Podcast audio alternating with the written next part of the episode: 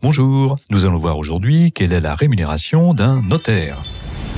Combien ça gagne Le podcast de Didier Legorec qui vous dit tout sur les revenus des métiers, le vôtre et celui des autres. Ils entrent dans les secrets des familles, doivent jongler avec les conflits patrimoniaux et les questions d'héritage. Ils, elles, ce sont les notaires.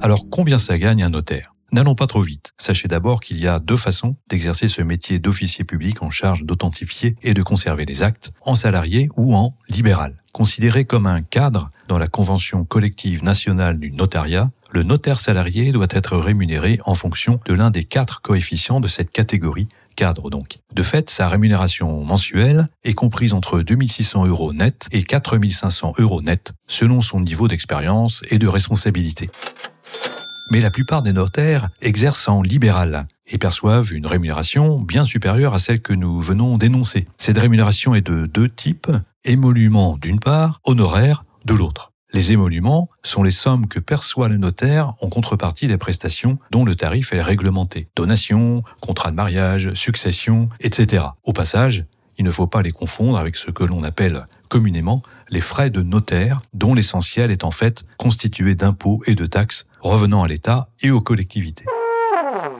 De leur côté, les honoraires. Ces sommes sont perçues par le notaire en contrepartie de prestations aux tarifs non réglementés. Consultation juridique, vente de fonds de commerce, baux commerciaux, etc. La rémunération d'un notaire en libéral varie donc selon plusieurs facteurs dont la localisation et la notoriété de l'étude. En clair, il faut conclure beaucoup de bonnes affaires pour être bien payé, ce qui est somme toute logique. Et ça marche pas trop mal, puisque le salaire brut mensuel moyen d'un notaire libéral s'établit autour de 20 000 euros.